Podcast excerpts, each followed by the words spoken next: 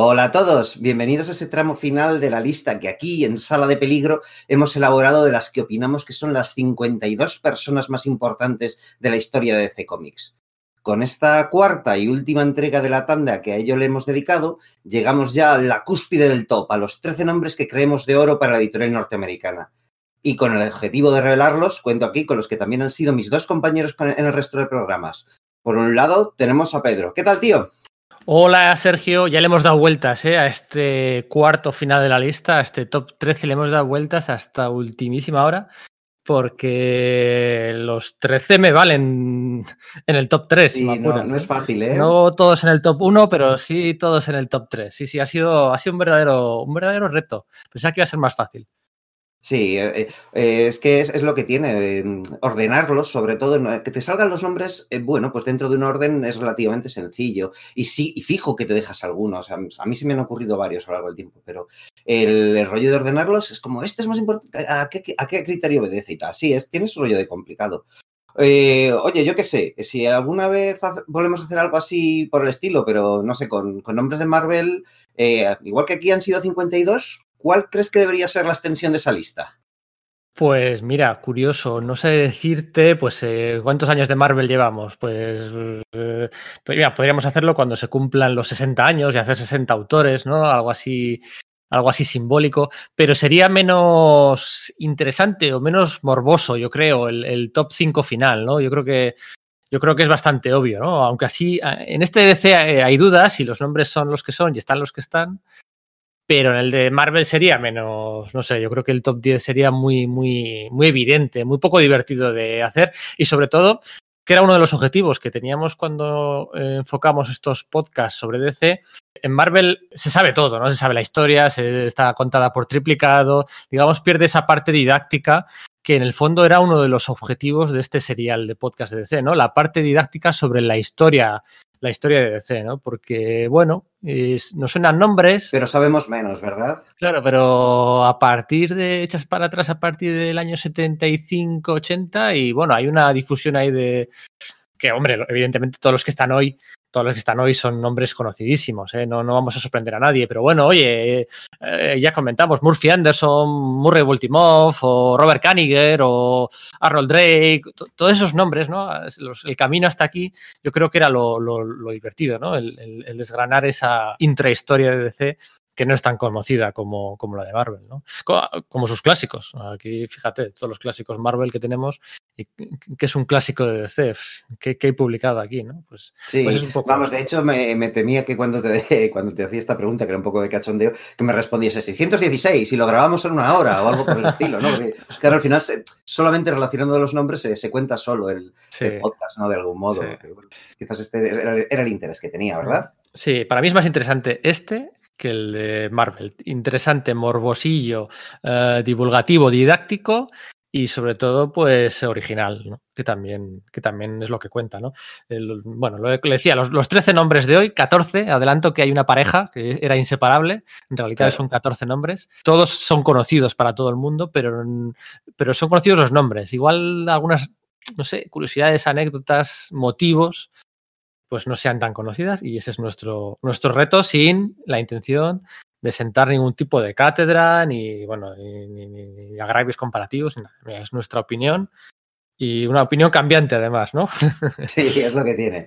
Oye, por supuesto también estaba por aquí, no podía faltar nuestro amigo Enrique. ¿Qué tal, tío? Bienvenido. Hola, Gay. Aquí con muchas, muchas, muchas, muchas ganas de, de meterle mano a estos nombres. Sí, ¿cómo lo ves? ¿Nervioso ahora que llegamos a la recta final? a, ver quién, quién llega arriba, quién es el número uno. Además, ¿quién pensará en nuestros oyentes que es el número uno? Hace poco en nuestras redes sociales eh, hemos preguntado quiénes pensaban y oye, tenemos que estar orgullosos de, nuestro, de nuestros oyentes porque saben, conocen y ponen nombres, quizás no en el mismo orden que nosotros vamos a poner, porque incluso si nosotros mismos hiciéramos esta lista sin acordarnos de cómo ha salido dentro de un mes, a lo mejor cambiaríamos seguro nombres de sitio. ¿verdad? Lógico. Pues sí, bueno, yo, yo acertado. creo que, que- que más que estar orgullosos nuestro- de nuestros oyentes, tenemos que estar orgullosos nosotros de, de, bueno, pues de, de- de ser capaz de, de tener esa sinergia con, con la gente Sí, que nos sí, lo podemos ver así, ¿eh? Y han acertado, entre comillas, lo de acertar, porque repito, es una cuestión muy subjetiva, muchos de los nombres que nosotros vamos a poner ahí, ahí arriba, ¿eh? O sea que, que muy bien. Y vamos Bueno, a... eh, yo, yo- yo- yo insisto, eh, no tiene tanto mérito. O sea, al final, Claro, quiero decir, el- el- queda, queda lo que queda. O sea, ¿va a estar Karen Berger? Pues sí. ¿Va a estar Carmine Infantino? Sí. ¿Va a estar Frank Miller? Pues sí. sí. Si es que no hemos hablado de ellos hasta ahora. O, o yo sé, Mark Wolfman van a estar. Pues sí, pero el los ordenarlos, el ordenarlos, el- es Sí. de verdad, ha sido un verdadero dolor de cabeza. hasta ayer Sí, por la porque- tarde. complicado. Porque los criterios, pues, pues, pues, a veces, vale, el criterio número uno es por instinto, ¿no? Pero luego hay por peso, por historia, por afiliación a DC, ¿no? Este está más asociado a la marca DC, este, pues ha, ha hecho otras cosas más allá de DC, entonces eso le resta un poco.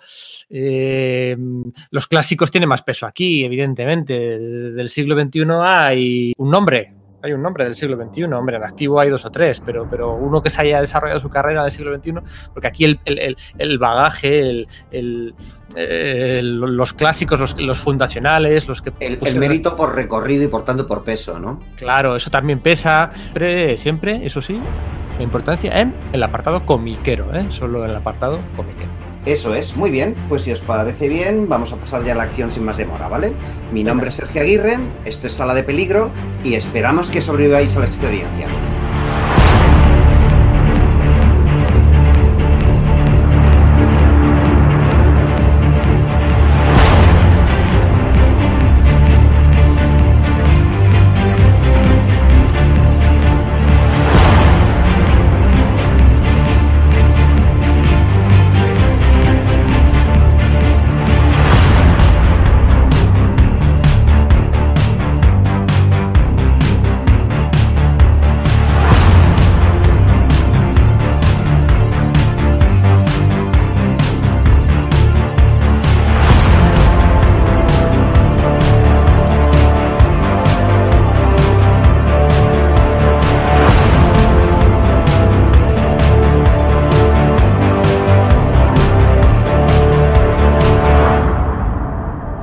Pues vamos a proceder ya, ¿no? Vamos con ese puesto, con ese, con ese número que quizás es un poco de mala espina, que habría que decir el 12 más 1, ¿no? El puesto número 13. ¿Para quién lo tenemos, Pedro?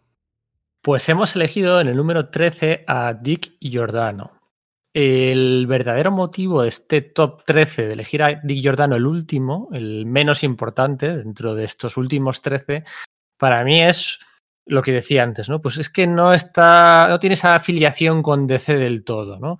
Todos los que vamos a hablar hoy son personas fundamentales, importantísimas, pero a él, pues bueno, pues eh, al final tiene un, bueno, un recorrido como editor en Charlton antes de entrar en, en, DC Comics, que le ficha Donenfeld en, en 1968.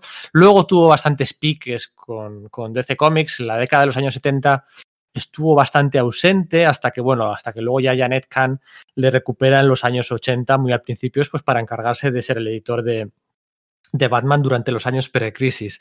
Entonces, ese, esa, esas polémicas recurrentes, ¿no? Él siempre ha ido muy de la mano de Neil Adams, uh, cuando hicieron el, el, Continuity Associates, ¿no? Aquel packager de, de cómics para editoriales. Pues eh, esas polémicas, esa, esa etapa en Charlton, esa etapa en. Bueno, eh, creo con. Lo hemos comentado alguna vez, creo con Bob Blyton y David Michelin.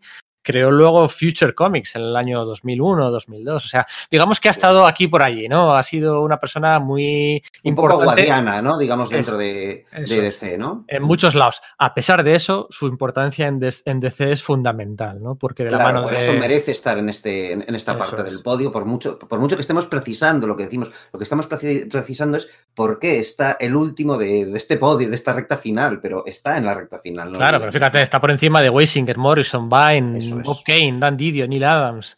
Al final, eh, bueno, el- su labor como editor se junta a su labor como, como entintador, que no es poco, también alguna... Eso es, yo creo que sí que genera mucho, mucha identidad visual en DC, yo por lo menos sí lo asocio mucho a él. Yo cada vez que leo, por ejemplo, algún, alguna, alguna historia de estas de las que publicaba en, Creepy, ¿no? Eh, o alguno, en alguno de los magazines de Warren y tal, al verlo eh, inmediatamente pienso que, no sé, o sea, me resulta difícil em, encadenarlo con, con, eso, sino que pienso, me retrotraigo DC automáticamente, no sé.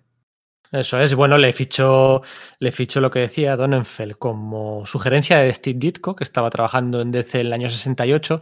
Y fíjate, en solo tres años que estuvo allí antes de su primera eh, estampida, ¿no? antes de su primera salida, en solo tres años eh, es el responsable de haber fichado a Neil Adams, a Jim Aparo y a Steve Skates, ¿no? Esos tres personajes fundamentales en el cambio de década, los 60 a los 70, que revolucionaron DC, ¿no? En títulos como Green Lantern, Green Arrow, Batman, Aquaman, bueno, pues eh, fíjate, eh, Aparo. Es que Steve Skates eh, no ha entrado en el, top 52 siquiera y es una pena. No, no, da para, no le da para entrar, pero sí que, bueno, si los tendiéramos a un top 100, Steve Skates debería estar, ¿no? Sí, tendría que estar sí o sí, aunque solo fuese por su labor en, Aquaman durante en Aquaman, para eso, ¿no? Pero, claro, como al final tienes que desgranar, eso es. Y luego, pues en Tintador, pues eh, sobre todo acompañado de la mano de Neil Adams, pues es que ha dejado, pues, pues fíjate, su Batman, su Green Lantern Green Arrow, el, especial de Superman eh, contra Muhammad Ali. No a Neil Adams, pero sí que fue el encargado de tintar a, el primer crossover, el de Spider-Man contra Superman. bueno, la segunda etapa con Janet Kahn, ¿no? En los años, en los años 80, eh, le, fichan como editor de Batman, ¿no? En los años pre-crisis, ¿no? Todavía, bueno, pues eh, sucede a Paul Levis, que creo que era editor de Batman por aquel entonces, pero es que a los dos años le, nombran nada más y nada menos que vicepresidente de DC. O sea, Dick Giordano fue vicepresidente de DC entre el 83 y el 93, ¿eh? la, época más gloriosa, ¿no? Le pilló, bueno, eh, sí, de la mano de Paul Levitch y Janet Kahn, que como podréis intuir vendrán después en este top 13, no engañamos a nadie. De la mano, vale, pero es que fíjate, le pilló toda la etapa post-crisis, toda la etapa del nacimiento de vértigo, ahí andaba metido, ¿no? Y bueno, pues eh, sacaba tiempo para entintar a John Byrne en Superman, eh, antes de que lo hiciera Cal Kessel, para intentar a, para intentar Legends lo intentó él, ¿no? Sí. Si no recuerdo eh, mal. Eh, no estoy tan seguro de eso, no estaba metido, no era precisamente Kessel quien lo, quien lo Kessel, ¿no? Kessel, igual sí, eso es, Kessel, sí, sí. Y bueno, pues algunas, algunos capítulos de Crisis, que no, los que no hizo Jerry Orway. La verdad es que ha dejado, bueno, pues un rastro de unas migas de pan en las mejores épocas de DC, ¿no? en, en los años de Carmine Infantino. Bueno, la verdad es que la verdad es que Di Giordano es, un personaje fundamental. Eh, quizás si solo fuera su labor eh, editorial no estaría en el top 13, si solo fuera su labor de entintador eh, tampoco. dibujó muchos cómics, dibujó muchísimos cómics también, su labor como dibujante, pero juntando todo, este Totem Revolutum pues le, hace merecedor de este, no del top 10, pero sí de un puesto 13, ¿no? Para mí, para mí justísimo. Yo le destacaría eh, sobre todo su capacidad de manejar equipo humano. ¿Eh? muchos de los autores que en los años 80, eh, los que habéis nombrado, esta época tan gloriosa, de DC, esos autores vinieron a DC en parte huyendo de, de Jim Shooter, probablemente de Marvel, pero también por el buen rollo que transmitía Di Giordano. Era un tío que sabía manejar personal. Y eso siempre es interesante, una editorial en la que hay mucho ego Imaginaos manejar una editorial en la que tienes casi a la vez o a la vez a Byrne, a Pérez, a Miller. O sea, er, eran unos nombres muy importantes y tenías que saber manejarlos. Y Giordano tenía mucho, mucho que decir en ese aspecto. una, una faceta muy interesante. Sí, eso de saber tratar con mano izquierda a grandes talentos, saber atraerlos para hacer, Exacto. Este, eh, pues, ¿no? hacer un entorno amigable. Bueno, pues sin duda eso también fomentó que muchos de los nombres que vamos a decir a continuación, o algunos de ellos, o, algunos de los que hemos, hemos, dicho en programas anteriores, ¿no? Pues efectivamente figuren aquí, ¿verdad? Muy bien, pues si queréis pasamos.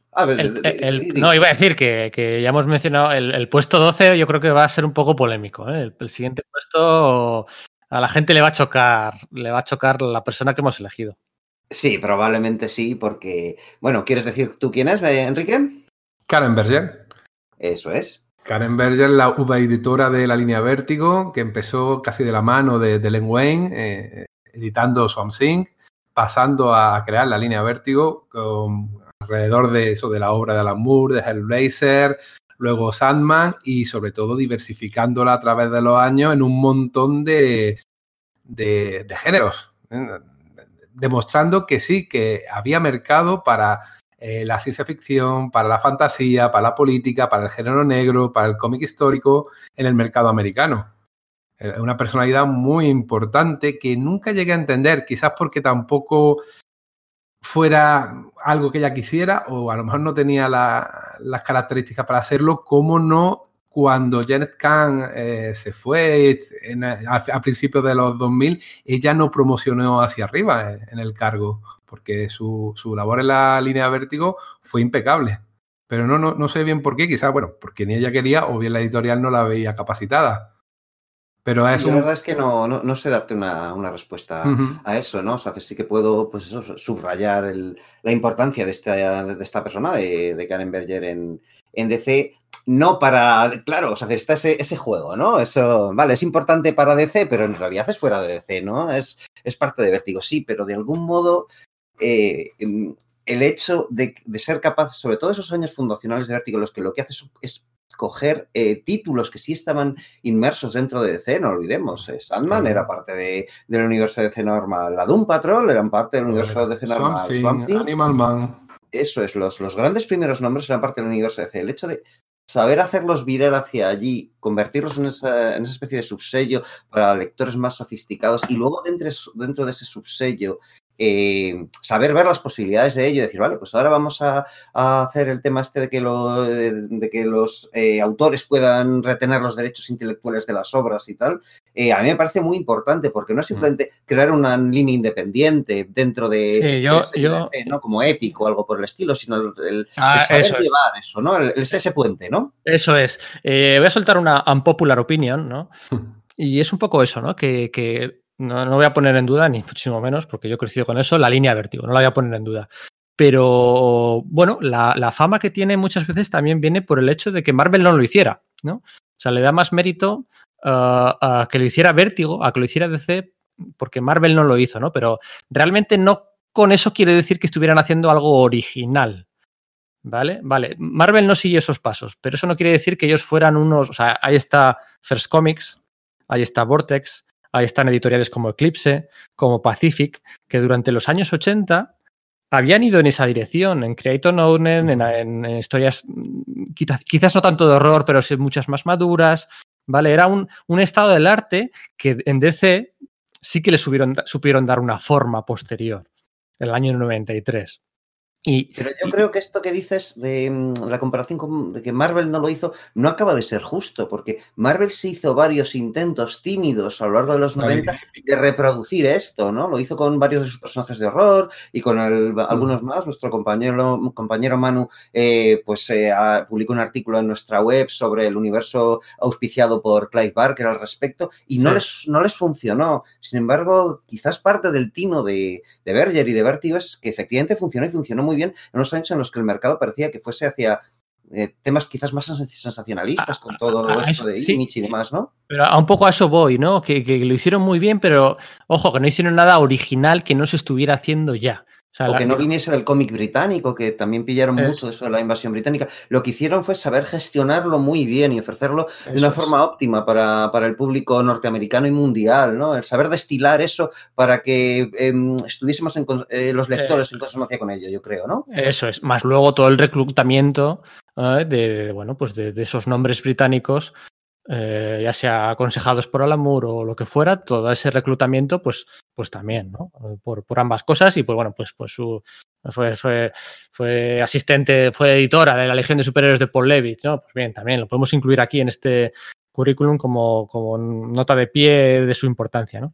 Pero, pero fíjate que seguramente a muchos le extrañe que, no la hayamos incluido en el, en el top 10, ¿eh? Pero, pero bueno, eh, es lo que es lo que es y bueno pues alejarse del no sé la primera que, que publicó el, un título de DC sin el sello del Comics Code fue ella no uno de los números de la cosa del pantano.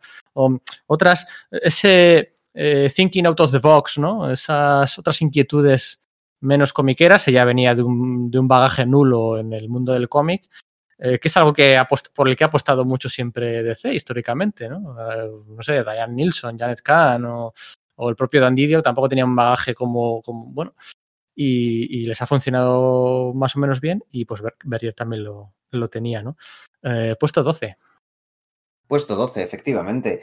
Muy bien, pues si queréis vamos a pasar al puesto número 11, donde está un, una personalidad que a mí me resulta pues muy, muy curiosa, ¿no? Muy, vamos, que me gusta mucho, ¿no? Eh, que, estamos hablando de Julie Schwartz, ¿no? Este editor de los clásicos de los cómics de, DC en la, durante la Silver Age, aunque él, bueno, llegó mucho antes, llegó en 1944 eh, a, DC. Él, en realidad, bueno, pues venía de, ser uno de los editores del pulps, ¿no? Estas novelitas baratas de ciencia ficción y, de, otras temáticas, aunque es verdad que Schwartz se, fue, se tiró más a la, ciencia ficción, era editor y de hecho, bueno, pues editor de, personalidades tan, tan importantes dentro de la literatura norteamericana como pueden ser pues Alfred Bester o Robert Bloch o Ray Bradbury o H.P. Lovecraft. sí, sí, era, era, el agente literario de Ray Bradbury y de eh, Lovecraft. Estamos hablando del año 32 del año 32. Tenía 17 años.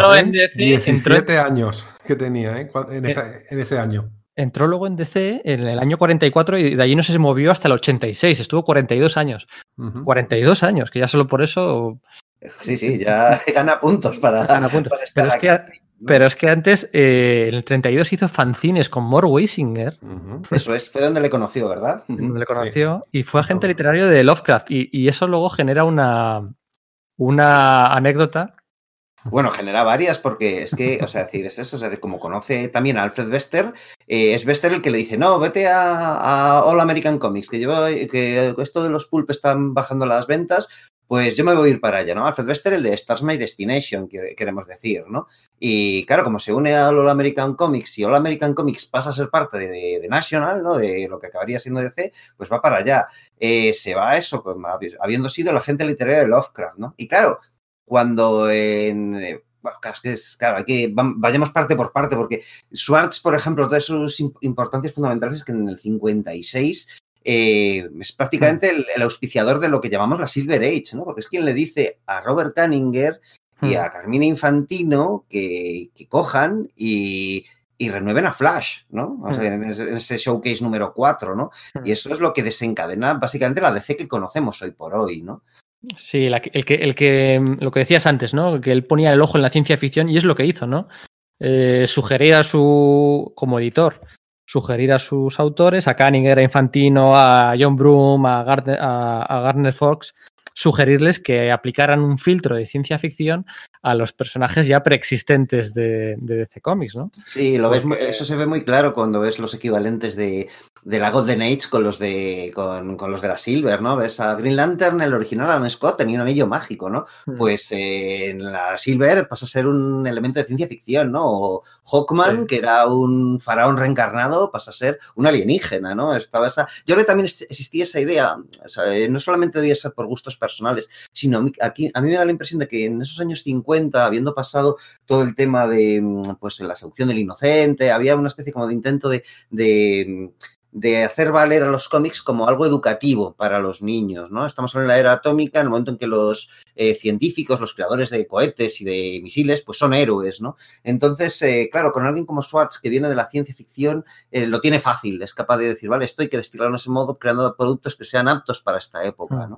De hecho, el, mejor ejemplo de todo eso no es Hawkman o no es el Átomo, no es eh, Green Lantern o Flash, ¿no? Todos esos personajes que, que se recrean por esos años. ¿no? él, siempre desde el punto de vista de editor, nunca nunca técnicamente como, como el autor o como el dibujante, ¿no? Pero él sí que está en esa labor de autor en el concepto más de ciencia ficción de todos aquellos, el de Adam Strange, ¿no? Sí, sí, sí, sí, pues, se saca de la mano y es ciencia ficción pura y dura. No deja de ser un John Carter de Marte. Es entre John Carter y Buck Rogers, ¿verdad? Exactamente. Claro. Y luego, pues nada, eh, también como editor es el, el responsable pues, de crear la JLA en The Brave and the Ball número 28, en el que saca la idea, no sé de dónde saca la idea este ex agente literario de Lovecraft de enfrentar a la Liga de la Justicia a un calamar gigante alienígena. sí, eh, Alan Moore lo, comentó una vez, ¿no? Y creo que tiene más razón que, un santo en este aspecto. Claro, te pones a pensar el primer, la primera aventura de la Liga de la Justicia, la primera aventura publicada, y ¿qué es lo que sucede? Pues se unen estos héroes para luchar contra un ser marítimo venido del espacio exterior que controla la mente a, una población costera de los, Estados Unidos, ¿no? y que además, pues es una es una estrella de mar con un ojo en medio, que viene a ser, bueno, pues la representación más popular del, símbolo arcano, ¿no? La, runa esotérica esta que había pues dentro del, del lore de, Lovecraft, ¿no? Es que es casi parece una coña, ¿no? El hecho de decir, no, pues estoy aquí vendiéndole un, una historia de terror Lovecraftiana súper chungo, vamos a ver cómo podemos hacer un, un TVO para niños de eso, ¿no? Es, es casi de coña, sí. Sí, y luego, pues nada, oye, editor de Batman, nada más y nada menos que desde el 64 hasta el 79, 15 años editor de Batman en DC Comics, en los años en los que, bueno, con Neil Adams, Dennis O'Neill y compañía, Batman cambió, ¿no? Se alejaban un poco más de la Silver poco a poco. Luego editor de Superman, en, de la línea de Superman, eh, entre el 71 y el 86, hasta Crisis, 15 años. O sea, fue editor de Batman durante 15 años y de Superman durante 15 años. Y además siempre adaptándose, ¿eh? No no lo que hacía Weisinger o Ultimov, de que, era siempre reciclar el mismo concepto, ¿no? Y presentar un mes a Superboy, otro a Monel y otro a otro Superboy.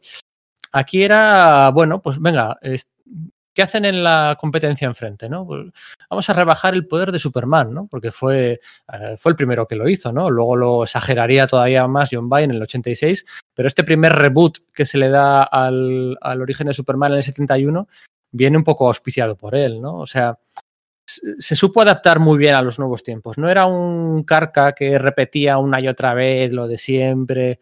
La verdad es que tuvo una visión comercial eh, y editorial muy buena y un currículum impecable, ¿no? Lo, decíamos que se retiró en el 86 y yo aquí tenía una anécdota porque, bueno, todo el mundo sabe que se retiró con aquellos dos números que guionizó Alan Moore, ¿no? De, de qué le ocurrió al hombre del, mañana, ¿no? Eh, que dibujaba Kurt Swan como Los Ángeles, por cierto, con tintas de Jos Pérez, eh, que originalmente esto era un Elseworlds, no, era, no estaba previsto como tal que fuera la última. Bueno, eh, me enrollo. lo curioso, si os fijáis, en la portada de, de, la edición original del Superman 423, antes de que Superman la colección Superman se, renombró y fue Adventures of Superman y sacaron un segundo volumen, un eh, segundo volumen de Superman para Vine. Bueno, en la, portada original había varias figuras desde la azotea del Daily Planet despidiendo a, Superman.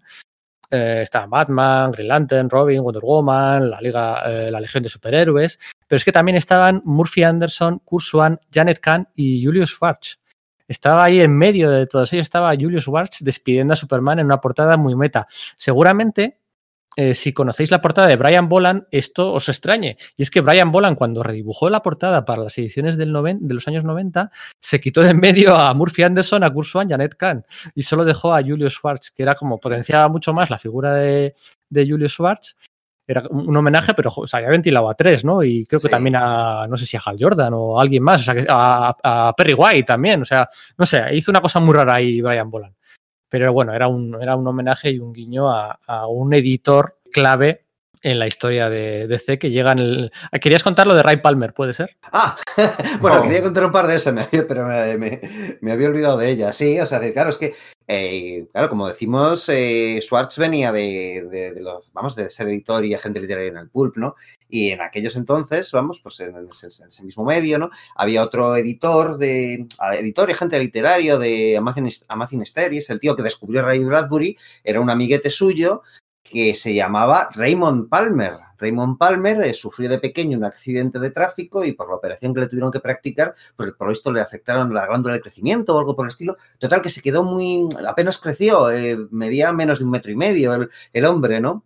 Y claro, Raymond Palmer, pues, pues podéis hacer una idea cómo, cómo Julie Schwartz homenajeó a su amigo Raymond Palmer cuando reinventó al átomo en los años, en los años de la Silver Age, ¿no? Ray Palmer, ¿no? El hombre que se hacía pequeñito. Es como un sentido del humor súper negro el que gastaba aquí el amigo Schwartz, ¿verdad? Es glorioso, ¿eh? Parece glorioso eso. en septiembre del 85, Julius Schwartz eh, cumplió 70 años y la portada de Superman de ese mes, el número 411, aparecía él en su escritorio y Superman por detrás llevándole una tarta de cumpleaños. Es que además es un editor que es muy dado para estos temas meta dentro del, del TVO, porque, jo, no olvidemos que es el tío que también propició la historia del Flash de dos mundos, ¿no? Ese rollo de, no solamente, o sea, es generar el multiverso, que no es poco mérito, sino que además ese rollo de la interrelación de que un, en un universo lo que sucede en el otro son cómics de, él, ¿no? Entonces, de, hecho, yo recuerdo que había historias de Cary Bates en los años 70 donde pues algún personaje viajaba a tierra, de Tierra 1 a Tierra, a tierra Prima, que ya sabéis que era la que supone que era la nuestra, y Julie Schwartz andaba por ahí siempre. De hecho, eh, Barry Allen y, Julie Schwartz se, hacían amigos en los TVOs de DC de los años 70, de tanto que viajaba Barry Allen a Tierra 1. O sea, que es una cosa muy loca, muy loca. En ese cómic que os comento aparecían todo el staff de DC, Kurzwan, Janet Khan, Cary Bates, y en fotos aparecía Space the Camp, Frederick Paul, Ray Bradbury, o sea, todos sus amigos de la ciencia ficción. Yo no recuerdo ningún cómic de Marvel en el que Stan Lee fuera el protagonista absoluto en aquella época en la portada. Sí salían bastante y podemos recordar algunos incluso What If en lo que eso pasaba, pero me llama la atención que DC, que no parece tampoco muy dada o no parecía muy dada a promocionar tanto a su gente, le dedicara, repito, una historia escrita por Elliot Maggin uh -huh. eh, a, a, un autor, a un editor, ¿eh? O sea, que para que veamos la importancia que tuvo eh, Schwartz en, en, la editorial. Pues sí, la verdad es que es eso, que, está, que es un nombre fundamental para la, para la editorial, para DC Comics. Y bueno, no menos fundamental, por eso le hemos dado un, un, puesto superior, está quien ocupa el 10, ¿no? El ya ese, ese, ese gran top, ¿no? El, el, el, ese número redondo, los, los 10 primeros, ¿no? Pues el, el puesto número 10 lo, eh, está ocupado por nada menos que por Paul Levitz.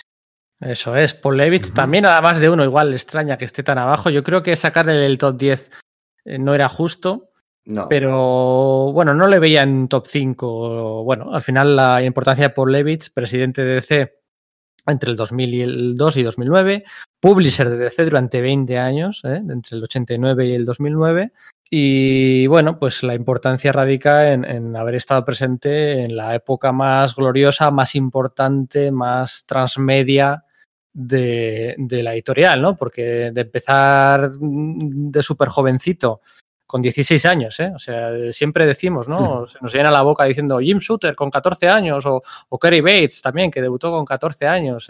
Bueno, técnicamente Jim Shooter con 13 años. Eh, que debutaron muy jóvenes. Eh, bueno, pues eh, Paul Levitch lo hizo con 16 años. Em, que tampoco está mal. Que no está nada mal. Pues guionizando, pronto editando Adventure Comics, pronto editando la línea de Batman, bueno, pues eh, se le reconoce su labor como editor. La mano izquierda se le considera una persona bondadosa que ha sabido, ha sabido gestionar con, con cheques generosos a autores que veían cómo se adaptaban sus, sus personajes y no les correspondía dinero, pues porque los contratos de aquella época no los eran. Y sobre Lo de Jack todo, Kirby con los muñecos de Superpowers, dices, ¿no? Por, por, ejemplo, ese es un muy buen ejemplo. También se, se le conocen pues, eh, polémicas, ¿no? La polémica con Mark Millar y Authority, la polémica con Garcenis y con la serie de The Boys, que los dos salieron por patas de la editorial. O sea, bueno, es el responsable de haber echado a Mark Millar y a, Paul a Garcenis. Eh, y de cancelar a última hora aquel especial de Constantine después del tiroteo. Sí, o, de Warren Ellis, ¿no? De Warren Ellis. Pero bueno, luego ha estado mucho, muy metido en el tema audiovisual, ya según se iba alejando, eh, con la llegada de Dan Didio, se iba alejando de la, del día a día editorial y se iba pues eh, acercando más a ser un consultor de Jonathan Nolan en las películas de Batman y sobre todo, bueno, pues sus, sus, dos etapas, la primera pequeñita de la que no está muy orgulloso y sobre todo la segunda, del 81 al 89 con la Legión de Superhéroes, ¿no? Um, esos son los grandes méritos, ¿no? Como escritor, de, quieres decir. Como escritor, efectivamente. También escribió bastante historia de la JSA. Sí, a mí me encanta. Yo le conocí muy buenas.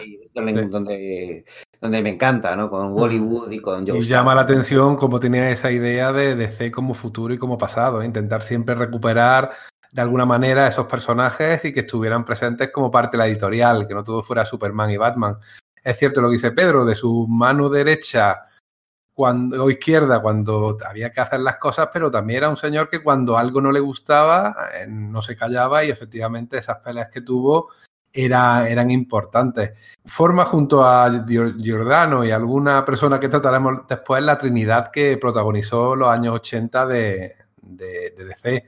y aunque les sobrevivió, entre comillas, como parte del staff, bueno, pues al final, pues, va tocando, ¿no?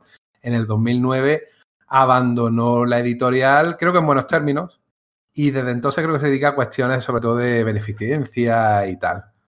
Bueno, se tenía que haber ido un poco antes, ¿eh? Yo creo Sí, que posiblemente. sí, el, Yo creo que ahí- el- el que he dicho No. con cariño, lo de señoro, pues se le aplicaba mucho y yo creo Sí. que irse antes y, y abrir las puertas, ¿no? Que es lo que hizo el señor que muy vamos a, conservador. el que vamos a hablar luego, por ejemplo, pero yo creo que tendría que haber salido un poquito antes, Mm. porque bueno, al final una persona que está siendo publisher de DC durante 20 años, pues mm, no es igual de fresco, ¿no? O sea, lo que es moderno en el 89 no va a ser eh, moderno en el 2009, ¿no? Pero bueno, Paul Levitz, por supuestísimo, puesto top 10, merecido, ¿no? Eh, Sí. eh, es que fíjate, estoy mirando a los que vienen ahora y no, no, así como eh, Julie Schwartz me da un poquito de pena y tal, pero Paul Levitz no veo que habría que, que subirle más.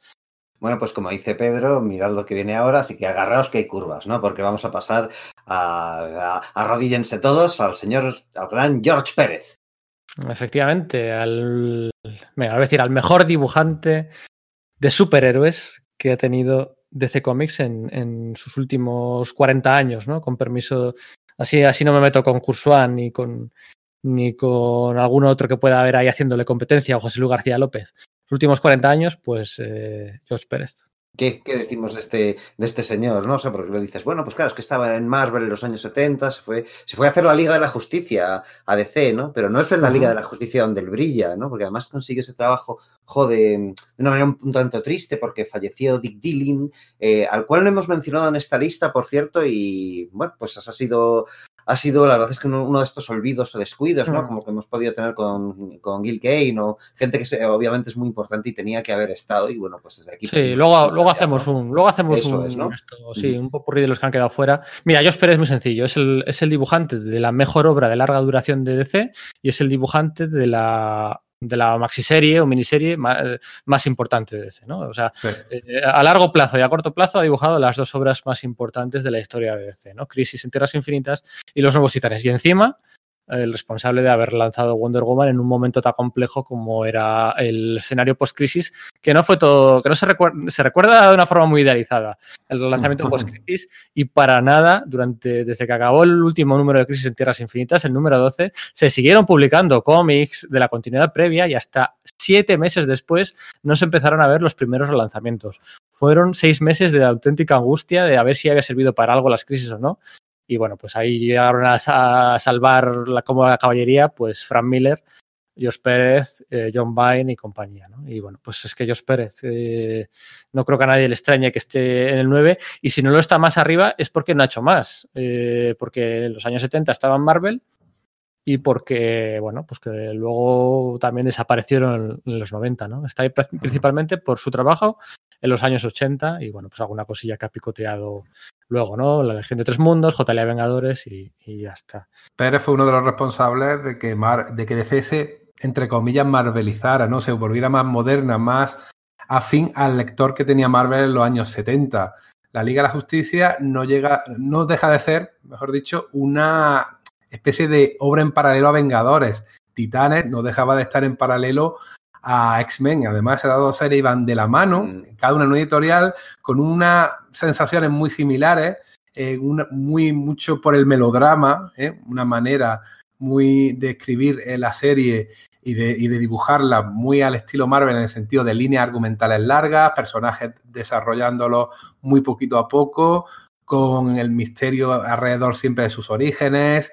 Y claro, luego ya haces crisis, redefines todo un universo, aunque como bien dice Pedro, lo que hubo después fue un caos y no, no salió bien. Salió bien obra a obra, pero no como conjunto pero simplemente por esas tres obras y luego ya Wonder Woman, que es adorable, es la mejor versión que ha tenido el personaje. y más avanzada de lo que eso más. recordamos, ¿eh? Sí, sí, no, no. Relees los TVOs hoy por hoy y dices, no, son mucho más eh, empoderantes de lo que Muy debería que tienes de los feminista. 80, ¿eh? Tenía una, una escena de Wonder Woman en la ONU dándole la chapa a unos eh, saudíes o similares sobre los derechos de la mujer que quizás hoy en día DC no se permitiría publicar porque sería políticamente muy complicado y más con la actual administración. O sea que, que había, que allí había contenido importante ¿eh? y eran TVOs para niños y para niñas. Y ojo, porque es, efectivamente Pérez le conocemos como dibujante, pero es que aportaba su granito de arena en los argumentos. Y de hecho en Wonder Woman en empezó a ser guionista y pronto solo guionista, es decir, que se... y portadista, quiero decir, ¿no? Pero que, se, que, también ha, tenido lo suyo como escribiendo y que estas cosas también son responsabilidad suya, no solamente desde lo gráfico que además es que ese, ese, tándem que tuvo con otro nombre que quizás digamos más adelante, ¿no? Eh, en, los nuevos titanes sirvió un poco como modelo, ¿no? Hemos hablado ahora mismo de Paul Levitz. Paul Levitz dice que, bueno, que para él un poco la, el, modelo a seguir a, principios de los años 80 a la hora de establecer su, legión, su exitosísima legión de superhéroes, pues era el que, el que estaban, estaban marcando, eh, pues eso, George Pérez y su compañero, ¿no? Melodrama de superhéroes, ese era el género que. Efectivamente, y, y, quizás pues eh, algo, algo no tan, eh, tan monolítico, tan de poco, de, poco recorrido respecto a, caracterización y tal. Bueno, pues todo esto en parte también se lo debemos a Pérez. Muy bien, no creo que es que no hay mucho más que decir respecto a, este titán, ¿no? No, puesto 9, George Pérez. El 8, uff. Uy, el 8. El 8, Carmina Infantino, ¿no? El Kirby de DC. Hablar de, Carmina Infantino es hablar de la DC Comics de los años 50, de los años 60 y de los años 70. ¿eh? Y si me apuras de los 80. Y si me apuras de los 80, sí, pero bueno, ya menos. Y bueno, de, hecho, si me apuras de los 40, porque Carmina Infantino se deja pasar por allí y crea a Canario Negro en el año 46 o en el año 47 con Robert Kaniger eh, como, bueno, pues una de sus primeras colaboraciones en DC Comics, así como que no quiere la cosa así como que no quiere la cosa, mira, te creo a Canario Negro, ¿no? Estamos hablando de, una persona que ha estado trabajando para DC 40 años en distintas posiciones, un poco como lo que decíamos de Dick Giordano, ¿no? Pero además de su labor de editor en jefe como dibujante. Eso para contextualizar de entrada, ¿no? Porque lo que decía, en los años 40, pues dibujaba Flash, el Flash eh, de la Golden, el Green Lantern de la Golden, eh, JSA, Westerns, pues ciencia ficción, todo lo que todo, todo lo que había para dibujar en los 40 y en los 50, como decía Enrique a lo Kirby, pues él lo dibujaba, ¿no?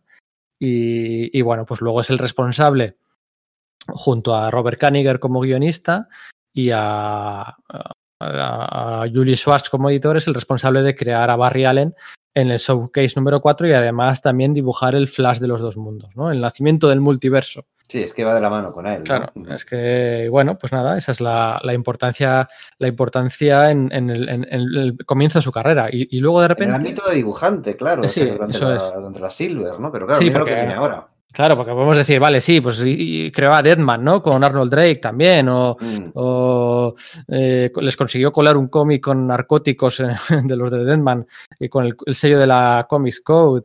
O, Adam Strange también era suyo, ¿no? Eso es, rediseñó a Batman, también cosillas de esas, ¿no? y lo de ponerle el óvalo, eh, amarillo detrás del, del, murciélago, ¿no? En el, en el pecho, esto del New Look, ¿no? Son muchos detalles, bueno, de hecho es que Carmen Infantino Lo he dividido en, editor y en dibujante, pero es que incluso podría dividirlo en, lo que es simplemente portadista. Porque llega un momento en el, que, en el que le ofrecen ser el portadista de la plana mayor de las, de las portadas de, DC, que aquí es la anécdota esa de que Stan Lee le intenta contraofertar y le hace una oferta, pero Leovich, eh, lo ve venir y le nombra director artístico, ¿no? Director artístico como para que tenga más caché y tal. Y, bueno, pues aquí llega un momento en el que además lo que decíamos de que había estado en los 40 ya fogueándose a lo largo y ancho de la industria, pues había conocido a Joe Simon y se había hecho muy amigo de Jack Kirby. ¿no? De hecho, Carmen Infantino es el, primer responsable del fichaje de Jack Kirby por DC. Nada más y nada menos, ¿no? Porque en cuanto le nombran director editorial a principios de los 70, lo que hace es coge, abre las puertas, abre las puertas y sale todo el aire y todo la, el more Weisinger, quieres decir, ¿no? Sí, eh, todo, no, no, no rancio, pero sí, bueno, cómics, mm, cómics hechos mm, de otra época, ¿no? Para infantiles, muy patrones repetidos, o sea, eh, se repetían las, las técnicas, se repetían los guiones, era como, bueno, daban por hecho que los, los niños leían durante dos o tres años y luego pues volvían a repetirlo, las historias que habían contado. nadie iba a recordar lo anterior. Claro, eso es. de continuidad porque parecía que no era tan necesario. Claro, efectivamente. Entonces este tío abre las puertas y aquí, que es algo que ha acompañado luego a DC mucho en su, en su historia. Y es que eh, han sido más propensos a dar puestos de relevancia editorial a dibujantes, ¿no? Eh, mm, mucho más que en, en Marvel, ¿no? En Marvel era como, venga, vamos a dar importancia a los guionistas y en DC era a los dibujantes. Hay excepciones, por supuesto. Mira, ahí está Joe Quesada, nada más y nada menos. Eso Pero es. claro, el tío este coge a Joe Orlando, a Joe Cooper y a Mike Sogoski y les nombra editores. Ficha a Dick Giordano, que lo hemos mencionado antes. Trae a, a Neil Adams, trae a Dennis O'Neill, trae a Jack Kirby. O sea, es que fíjate, eh, responsable de todos estos. O sea, Es una pena mm, porque él no le sirvió de mucho, ¿no? Porque fíjate que No. también orquestó, orquestó este, fue uno de los que orquestaron el, el especial de Spider-Man versus Superman, ¿no? Y Mm. a pesar de eso, a poco después de publicarse le, le- le cesaron, ¿no? Y es como, ah, que a realmente había, había hecho cambiar a la, a la editorial desde, desde antes de, de su paso hasta- a unos acercamientos bastante más modernos, pero quizás no, a las, no hasta las expectativas de, de los propietarios, ¿no? mm, Claro, Mike Infantino como dibujante, eh, que es la parte que me interesa a mí, en los años 60 era un titán del dibujo. Luego en los 70, algunos lo conocimos trabajando para Marvel, algunos números de los Mm. Vengadores que no estaban nada bien, porque claro, ya era mayor, su estilo había quedado totalmente desfasado. Sin embargo, creó una cosa, un, casi un tropo que todos y cada uno de los dibujantes que han venido detrás de él lo han mantenido, que es como definir la supervelocidad mediante el dibujo. Tú ves Scott Collins, tú ves, no sé, a Manopuli El hecho de repetir las, las imágenes Exacto, anteriores, y, ¿no? y- y- y la manera de poner las líneas cinéticas, utilizar un poco el, el tema de los rayos y tal, venía ya de Carmine Infantino a principios de los 60. Eh, Sí. Creó un estilo en esas cosas tan tontas, eh, al fin y al cabo casi una anécdota, y sin embargo, todos los dibujantes que han ido después le han seguido el estilo.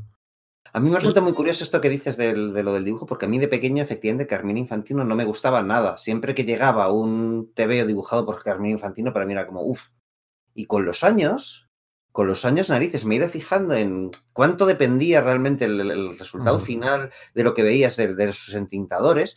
Y Cierto. he descubierto que me gusta mucho, o sea, no sé, en los episodios que tiene de, de los Star Wars de Marvel, que están eso, entintados por, por Dan Day y alguno por Terry Austin, el tío está verdaderamente soberbio, pero te vas, pues eso, a, a su Spider-Woman con Steve la Loja o con Tony de Zúñiga y dices, madre mía, pero que, es que, es- que esto, que esto es buenísimo, y yo no lo recordaba así.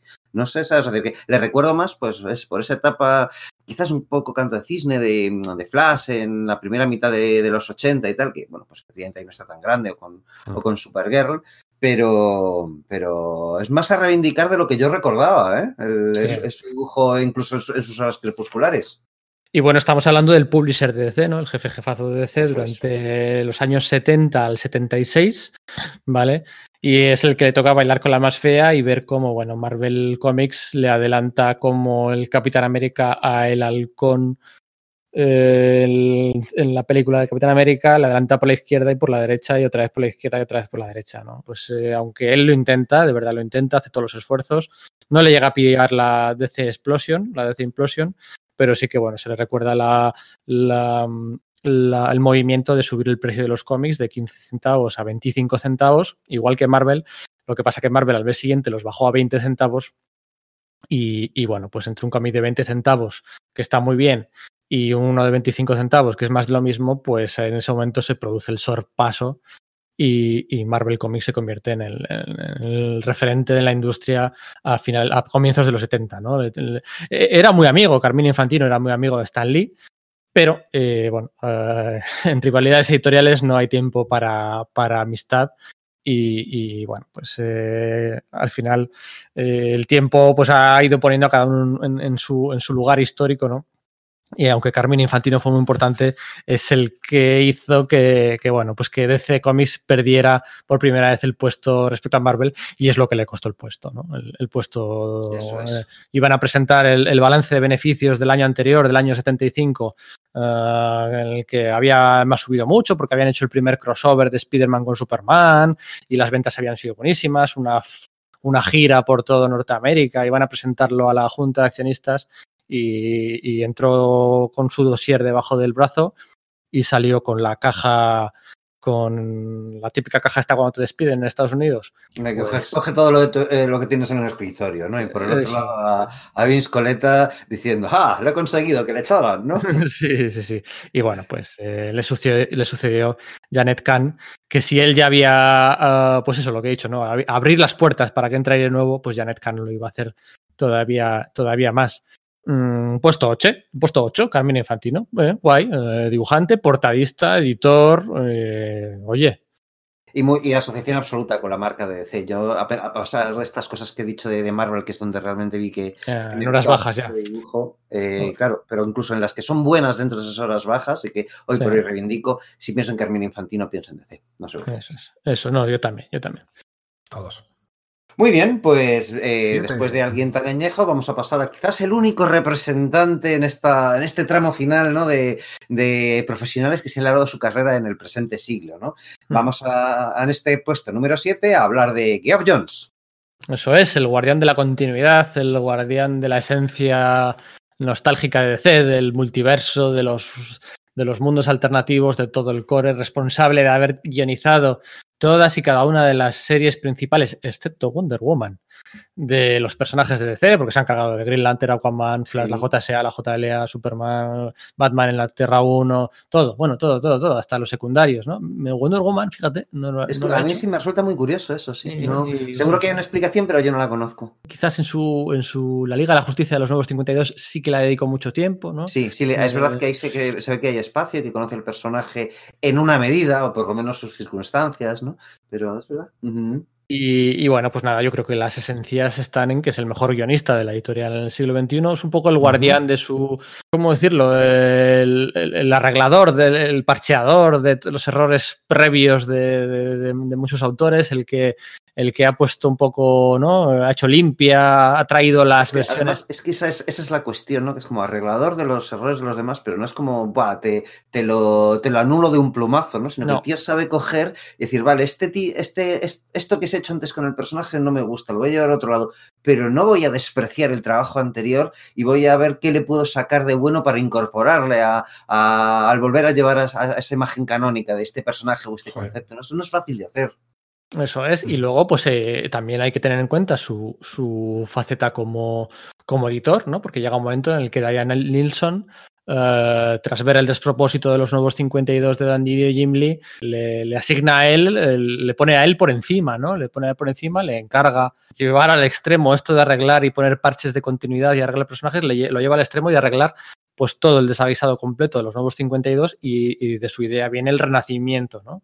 El de Rebirth, utilizando ese, ese, título que ya había hecho con un par de personajes y es el responsable de, de, salvar de salvar la DC del 2016 después de cinco años de naufragar por el desierto y, y, lo hace, como dice Sergio, sin invalidar lo que había, ¿no? No, no, no hace falta otro reboot, ¿no? Bueno, pues venga, esto aquí, está allá, un poco de flashes, un poco de tal, que si el Doctor Manhattan... Sí, que si lo hay editorialmente, por supuesto que lo va a aprovechar, pero no... Es pero no necesita de ello para, para llevarlo, ¿no? No sé, no sé, a mí me parece que eso es meritorio. Me puede gustar o no, más o menos los resultados, que tampoco es que, ah, pues eso, todo fantástico y tal, no es eso tampoco lo que queremos proyectar. Lo que queremos proyectar es eso, la importancia del, de, de, esta personalidad en esta lista y, y, reconocer estos méritos que tiene, ¿no? Claro, eso es, y la insistencia por recuperar siempre conceptos de segunda fila allá donde pueda, ¿no? La de un patrón, la de cada vez que ha podido la ha intentado, bueno, de hecho, los Metal Men o, de hecho no es un criterio en la elección de la importancia de, los, de estas personalidades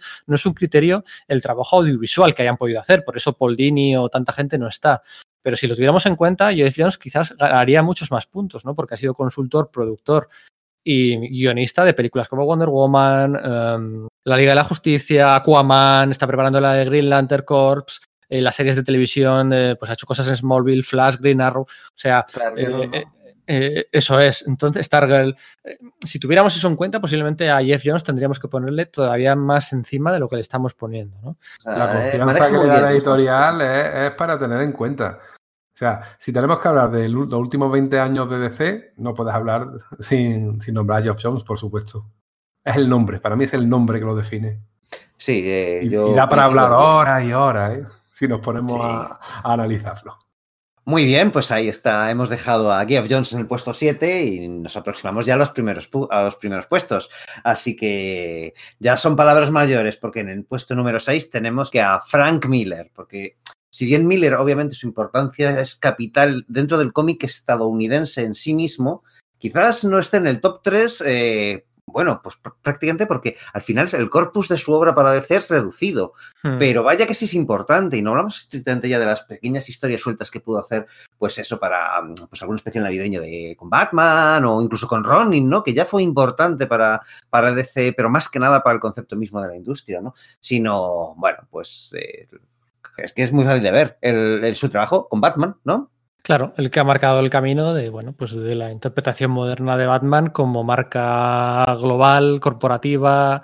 Eh, bueno, pues ahí está a través de su Dark Knight, su año uno, su, su, trabajo en Batman, básicamente, porque, porque el resto de cositas que ha hecho recientemente, o bueno, Ronin sí que fue.